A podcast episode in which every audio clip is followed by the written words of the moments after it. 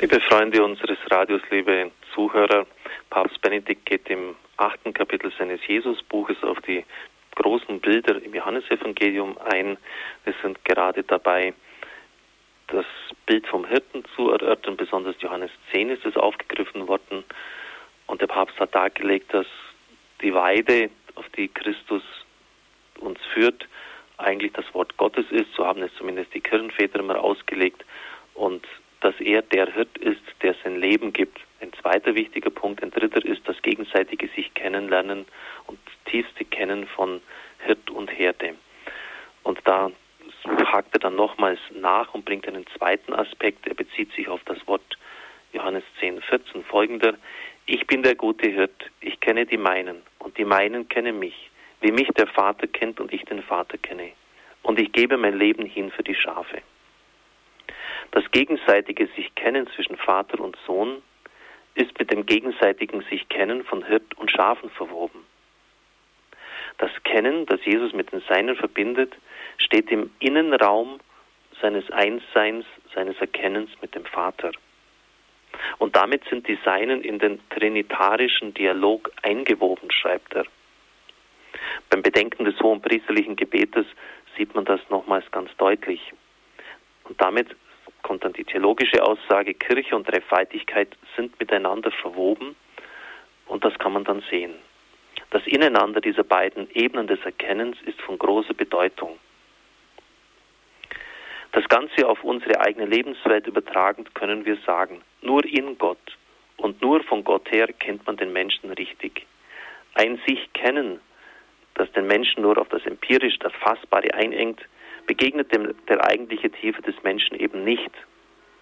Der Mensch kennt sich selbst nur, wenn er sich von Gott her zu verstehen lernt. Und er kennt den anderen nur, wenn er in ihm das Geheimnis Gottes sieht.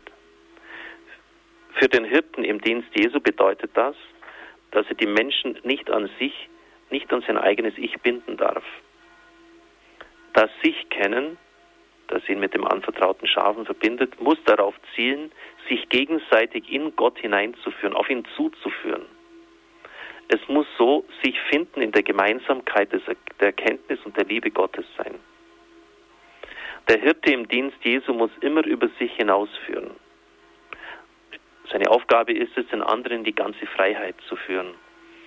Er muss deswegen auch immer selber über sich hinausgehen in die Einheit mit Jesus um es ganz einfach zu formulieren mit eigenen Worten, man darf die Menschen nicht an sich binden. Das ist schon eine große Gefahr auch in der Seelsorge, gerade auch wenn man geistliche Begleitung hat, dass man vielleicht mit den eigenen Begabungen, die Gott mitgegeben hat, Menschen fasziniert und dass sie dann bei der Faszination des Pfarrers XY stehen bleiben und eigentlich letztlich nicht zur Begegnung mit Christus durchstoßen. Und wenn dann der Priester von der Gemeinde weggeht, zerbricht dann oft auch zugleich die, ja, die religiöse Praxis. Dann hat etwas ganz grundsätzlich nicht gestimmt. Also es ist schon eine ganz tiefe Wahrheit, die der Papst hier anspricht. Jesu eigenes Ich ist immer hineingeöffnet in das Sein mit dem Vater. Er ist nie allein. Er existiert nur im sich empfangen und zurückgeben an den Vater. Meine Lehre ist nicht meine Lehre, sein Ich das in der Trinität hineingeöffnete Ich. Wer ihn kennenlernt, sieht den Vater und tritt in die Gemeinschaft mit dem Vater ein. Und dieser dialogische Überschritt muss sich im wahren Hirten zeigen, der uns nicht in Besitz nimmt, sondern in die Freiheit führt. Dann das vierte und letzte große Motiv der Hirtenrede, die Einheit. Mit ganz großem Gewicht sehen wir das bei der Hirtenrede des Propheten Ezechiel. Dort heißt es, das Wort des Herrn erging an mich, du Menschensohn, nimm dir ein Holz und schreib darauf Juda und die mit ihm verbündeten Israeliten. Dann nimm dir ein anderes Holz und schreib darauf Josef und das ganze mit ihm verbündete Haus Israel. Dann füge beide zu einem einzigen Holz zusammen, sodass sie eins werden in deiner Hand. So spricht Gott der Herr. Ich hole die Israeliten aus den Völkern heraus. Ich sammle sie von allen Seiten. Ich mache sie in meinem Land auf den Bergen Israels zu einem einzigen Volk. Sie werden nicht länger zwei Völker sein und nie mehr in zwei Reiche sich teilen. Zitat Ende. Der gute Hirt führt das geteilte und zerstreute Israel wieder zu einem einzigen Volk zusammen. Die Hirtenrede Jesu nimmt diese Vision auf, aber der Radius der Verheißung wird enorm erweitert. Bei Johannes heißt es, ich habe noch andere Schafe, die nicht aus diesem Stall sind, auch sie muss ich führen, und sie werden auf meine Stimme hören. Dann wird es nur eine Herde geben und einen Hirten. Die Sendung des Hirten Jesus gilt nicht nur den verstreuten Straf Schafen des Hauses Israel, sondern zielt auf das Zusammenführen, Zitat, der zerstreuten Kinder Gottes, Johannes 11, 5, 52, überhaupt ab.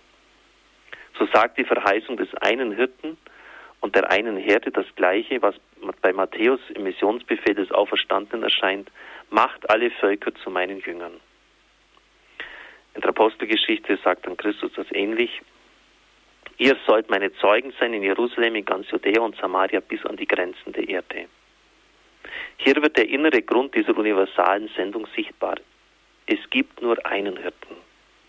Der Logos, der in Jesus Mensch wurde, also die zweite Person der Dreifaltigkeit, ist der Hirt aller Menschen. Denn sie alle sind durch das eine Wort erschaffen. Sie sind in all ihren Zerstreuungen eins von ihm her und auf ihn hin. Die Menschheit kann über all ihre Zerstreuungen hin eins werden vom wahren Hirten, von Christus her, der Mensch wurde, um sein Leben hinzugeben und so sein Leben in Fülle zu schenken. Ja, soweit jetzt diese Hirtenrede. Bei Johannes am Dienstag werden wir das abschließen und kommen dann zum neunten Kapitel. Und ich darf Sie wieder auch um das Gebet für das Radio bitten. Die UKW-Stützfrequenzkette in München ist ausgeschrieben worden. Wir wissen nicht, wann die Entscheidung sein wird, aller Voraussicht nach bei der nächsten Sitzung des Medienrats am 13. März. Und wir haben damals sicher auch den Zuschlag deshalb bekommen, weil viele für uns gebetet haben. Und ich bitte besonders auch um das Gebet des Wunden Rosenkranzes in diesem Anliegen. Ich darf Ihnen den Segen spenden. Es segne, heile und behüte Sie der allmächtige und gütige Gott, der Vater, der Sohn und der Heilige Geist. Amen. Ich wünsche Ihnen einen gesegneten Tag.